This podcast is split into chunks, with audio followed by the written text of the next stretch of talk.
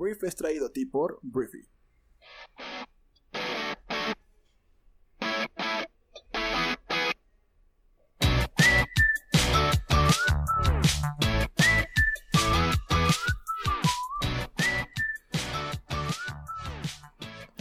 Muy buenos días, Briefers. Bienvenidos a esto que es el Brief, el podcast en el cual puedes conocer las noticias más importantes del mundo en cuestión de minutos. Yo soy Arturo, eh, tu anfitrión y uno de los fundadores de Briefy, y Briefy es la plataforma que lo que hace es compartir contigo conocimiento, ideas e inspiración para que construyas la mejor versión de ti. Entonces, gracias eh, por estar aquí, gracias por utilizar nuestra plataforma y gracias por enviarnos este correo del que he hablado tanto para probar Briefy durante 30 días como parte de esta campaña que estamos donando 10.000 cuentas en toda Latinoamérica. Entonces, pues si quieres una, manda tu nombre y correo electrónico a hola.briefly.com. Y habiendo dicho esto, vamos a comenzar. Comencemos hablando de México. Porque el día de ayer, en México, pues hay varias, hay varias cosillas que te quiero platicar. En primer lugar, voy a darte una actualización que te voy a dar solamente porque ayer cumplimos un hito negativo en México superamos las mil muertes por coronavirus, tenemos 1069 personas eh, fallecidas por coronavirus en México y más de 11.000 personas infectadas confirmadas por la Secretaría de Salud de nuestro país. Eso es lo único que voy a decir acerca de el coronavirus en México. Lo segundo que voy a decir de México es como Pemex, que sabemos que es la petrolera estatal de México, sabemos que ha tenido problemas financieros graves durante ya mucho tiempo. La verdad es que no le he seguido la línea del tiempo, este, pero pues desde que me acuerdo Pemex tiene problemas financieros. Por diferentes razones, ¿no? Este, el tema es que el día de ayer, que, pues bueno, México es el mayor receptor de exportaciones de gasolina de Estados Unidos. Eso es así como fun fact. Y em, actualmente, eh, o más bien ayer se dio a conocer que se está tratando de cancelar por parte de México las importaciones del combustible por parte de al menos una empresa estadounidense en medio de los efectos del coronavirus en la demanda, ¿no? Como no se está vendiendo tanta gasolina, lo que está intentando hacer México es utilizar un recurso que es la fuerza mayor, es el término legal, eh, típicamente describe un evento externo inesperado que hace imposible que una parte cumpla con sus obligaciones bajo un contrato. Entonces, la Unidad Comercial de Petróleos Mexicanos declaró fuerza mayor sobre las importaciones de gasolina a medida que una armada de embarcaciones que no pueden descargar el combustible permanece inactiva en las costas del Atlántico y el Pacífico, según una persona con conocimiento de la situación. Entonces, bueno, el consumo de combustible en las estaciones de servicio cayó hasta el 50%, mientras los mexicanos seguimos pues la orden de quedarnos en casa por parte del presidente de México, del gobierno federal. Entonces, al parecer hay unos 60 buques en espera, literalmente ahí pues estacionados, y pues cada, cada embarcación lleva en promedio 300 mil barriles, lo que eleva el total en el agua a aproximadamente 18 millones de barriles. ¿no? Entonces, esto es algo que el día de ayer empezó a circular, algo que Pemex todavía no había confirmado, pero pues este, te lo comparto, porque pues lo que está diciendo todo esto es que Pemex pues no quiere pagar lo que ya encargó porque la demanda se cayó. Entonces, pues está buscando cancelar las importaciones de gasolina con esta declaración de fuerza mayor. Y eso es lo que te quiero platicar. Si nos quedamos hablando de petróleo, la mezcla mexicana subió 18.78% el día de ayer a 8.54 dólares por barril. Y bueno, el crudo tiene su tercer día de alzas luego de que el lunes, lo hablamos aquí, se registrara por primera vez en una en un dato negativo en su precio, pero el día de ayer pues ya se sube por tercer día consecutivo, me parece que la mezcla estadounidense subió más de un 20% y pues me imagino que así va a seguir ocurriendo, porque pues es algo que tenía que rebotar en algún momento y pues al parecer ya lo está haciendo. Y lo último que voy a decir acerca de mercados o cualquier tema acerca de México es que de acuerdo con el segundo reporte sobre el impacto del coronavirus en venta online en México realizado por la Asociación Mexicana de Ventas Online, 5 de cada 10 consumidores en México están comprando en línea para evitar salir de casa por la contingencia. Es de destacar que una de las categorías que sigue siendo de las favoritas por los compradores pese a la pandemia es la moda. Entonces, pues ahí te dejo ese dato. Em, entonces, bueno, este reporte lo hicieron con muchísimas organizaciones, que está Talkwalker, Nielsen, Euromonitor, diferentes empresas que lo que hacen es generar información. Entonces, pues te digo, pues la gente sigue comprando en línea, la gente sigue comprando ropa en línea y 5 de cada 10 consumidores en México compran en línea ante la contingencia. Hablemos de negocios porque tengo varias cosas que platicar el día de hoy con esto. Primero voy a hablar del servicio de streaming Netflix, que hemos estado hablando de él porque pues, ha estado sumando pues, una brutalidad de suscriptores a, su, a sus filas de, pues, de ingresos. Hablábamos que habían llegado a los 15 millones, me parece, 15.6 millones, si mal no me equivoco, en este, primer en este primer trimestre del año. Y el día de ayer, em, pues Netflix anunció la compra de la serie de Pokémon y estrenará en exclusiva la nueva temporada. Y bueno, hay mucha gente que pensaba que esta compañía se iba a quedar de brazos cruzados mientras Disney Plus pues le comía todo el premio, ¿no? Porque pues Disney lo que va a hacer es retirar en su momento pues todo lo que es de ellos y se va a quedar pues con menos contenido del que ya tenía Netflix, ¿no? Entonces, bueno, pues al parecer la compañía acaba de anunciar, el día de ayer lo anunció, que llegó con un acuerdo con The Pokémon Company para emitir una exclusiva o más bien en exclusiva, las próximas temporadas de la icónica serie animada de Pokémon. Y bueno, Ash Ketchum, de Pueblo Paleta, y su fiel Pikachu siguen siendo los protagonistas en la temporada número 23, que se va a estrenar el próximo 12 de junio en la plataforma de streaming. Y bueno, la nueva etapa del anime, si te preguntas un poquito más, yo, yo no me acuerdo cuándo fue la última vez que vi Pokémon, pero eh, la nueva etapa se, se, llamará Pokémon Journeys, The Series, y renovará con episodios nuevos trimestralmente. Entonces la compañía ya publicó su primer trailer, entonces pues eso es lo que está anunciando esta compañía. Y nos vamos a mudar ahora a hablar de Apple, porque Apple anunció que pues ya va a empezar a vender eh, computadoras con chips ARM de diseño propio el año que viene, según Bloomberg. Y bueno, este movimiento tiene muchas implicaciones, pero la más inmediata es que la compañía va a dejar de comprar procesadores a Intel, para al menos uno de sus Macs con la idea de abandonar la arquitectura x86-64.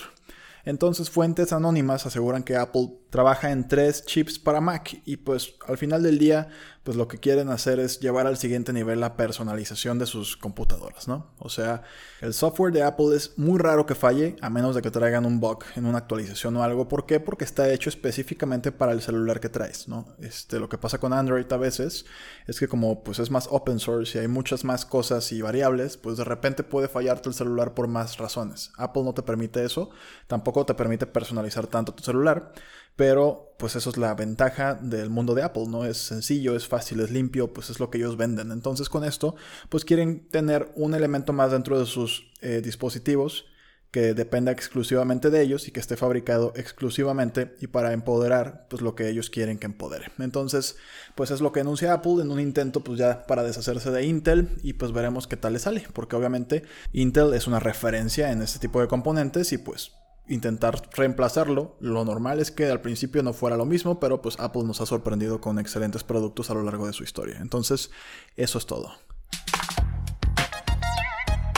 Y bueno, hablemos de la Unión Europea porque eh, los líderes de la Unión Europea acordaron este jueves crear un fondo de emergencia de un billón de euros para ayudar al bloque a recuperarse de la pandemia del coronavirus, evitando otra crisis, pero dejando pendientes detalles que provocarán divisiones entre sus miembros hasta el verano boreal. Europa, pues obviamente, así como todo el mundo, está enfrentando un impacto muy duro, económicamente hablando, por la propagación del COVID, entonces se pronostica que el crecimiento económico de la zona euro para el año 2020 se va a contraer un 5.4%, lo que sería el peor año desde que comenzó a regir la moneda común en 1999. Y bueno, esto es mejor que la última previsión del Fondo Monetario Internacional que anticipó un descenso del 7.5%. Entonces, por eso mismo, este fondo se está creando y pues es una medida más para salvar la economía de mucha gente por allá. Vamos a hablar de Estados Unidos porque tengo tres cosas, me parece, que hablar de Estados Unidos. En primer lugar, Donald Trump, Donaldo, el presidente más naranja del mundo, em, le bajó el perfil el jueves a los reportes publicados a principios de esta semana de que el líder norcoreano Kim Jong-un estaba gravemente enfermo, pero se negó a decir si había estado en contacto con funcionarios del país de gobierno comunista. Lo que dijo Trump es que cree que el reporte era incorrecto y agregó que había escuchado que se basaba en documentos antiguos. Em, dijo que tienen, tienen una muy buena relación con Corea del Norte. Dice que tiene una muy buena relación con Kim Jong-un y que espera que esté bien. Entonces realmente no dijo nada más. Entonces nada más le metió, pues tal vez un poquito de tranquilidad, ¿no? Este, al tema. Porque, digo, ya no sabes, ¿no? O sea, cuando alguien como el presidente de Estados Unidos te dice algo, normalmente deberías creerle y pues eso es lo que es la ley, ¿no? Es como ya, ya lo dijo Trump, entonces debemos de creerle. Pero este güey dice tantas mentiras que ya no sé si... Es más, ni siquiera sé por qué dijo o hizo un comentario acerca de esto. Pero Bueno, el tema es que Trump dice que él cree que el reporte sobre la salud del líder supremo de Corea del Norte es falso. Y vamos a hablar de ahora de economía en Estados Unidos porque, caray, esto es algo que pues está bien gacho. O sea, em, Estados Unidos perdió en semanas todos los empleos que creó en 10 años por el efecto del coronavirus. Desde mediados de marzo al 23 de abril, 26 millones de personas en Estados Unidos pidieron apoyos por desempleo, lo cual es un récord. La cifra confirma que Estados Unidos perdió todos los empleos que creó durante una década, el periodo más largo del auge en creación de empleos. Analistas temen que la economía sufra de Estados Unidos un daño tan profundo que provoque la Gran Depresión 2.0 y se le llama depresión económica a una recesión muy prolongada que puede durar varios años. Entonces, pues obviamente esto nos, nos, nos aterra, ¿no? Es algo que no, no suena nada bien. El otro día leía un artículo muy interesante acerca de otro sector que generalmente pues nadie toma en cuenta, que es el sector latino, en el sentido de que todas las personas que fueron como inmigrantes legales o ilegales a Estados Unidos a trabajar, pues también corren el, el peligro de pues, perder sus empleos. Y con eso, adivina que se corta, las remesas y las remesas representan creo que uno de los tres principales ingresos en nuestro país eh, de fuentes económicas del exterior. Entonces, híjole, esto es algo grave. O sea, esto es algo que sí dices, güey, este, pues es un frente más que tenemos que abordar y de, pues cómo hay personas del otro lado que están sufriendo pues también económicamente hablando, obviamente en temas de salud, y al final podrían acabar afectando también la economía del país, a pesar de que están pues del otro lado del charco. Entonces, eso fue lo que tengo que decir. Y hablemos de Bill Gates porque, bueno, Bill Gates habló de los deportes el día de ayer y explica por qué la mayoría de los deportes tardarán mucho más tiempo en volver de lo que piensan los aficionados. Ayer, por cierto, la Liga, la Liga Española de Fútbol, dijo que por lo menos el resto del año 2021 el cualquier partido se tendrá que jugar a puerta cerrada. Ya también el día de ayer creo que publicamos en la app que la Champions, la Champions League, que es el torneo de clubes más importante del mundo. Las finales de estos, de, estos torneos de la Europa League y de la Champions serían en agosto probablemente, pero pues por lo que estamos viendo se van a jugar a puerta cerrada. El tema es que Bill Gates em, cree que los deportes tardarán más en volver de lo que piensan los aficionados. En una entrevista con Trevor Noah en The Daily Show, el cofundador de Microsoft dijo que la posibilidad de una propagación masiva en eventos deportivos es bastante grande y que la idea de jugar aisladamente como en una burbuja no se aprueba por la imposibilidad de tener pruebas masivas de coronavirus si fueran necesarias. Entonces, pues él piensa que esto no va a volver por lo menos en este año y pues veremos si esto se materializa. O sea, por lo menos España ya está diciendo que no. Yo quiero pensar que otros países igual inteligentes que España van a decir que no, pero en países que les importe más el dinero que la salud probablemente dirán que sí. Entonces, pues vamos a ver hasta dónde llega esto, pero eso es lo que opina pues un hombre que bastante que le piensa bastante, le gira bastante la rata. El otro día estaba viendo su documental también en Netflix y qué bárbaro, o sea, a mí me gustó mucho, me inspiró mucho y este señor definitivamente pues casi siempre, o digo, yo nunca he escuchado que hable de algo de lo que no está completamente seguro y de lo que no tiene el dato. Entonces este tema de los deportes probablemente se vaya a materializar.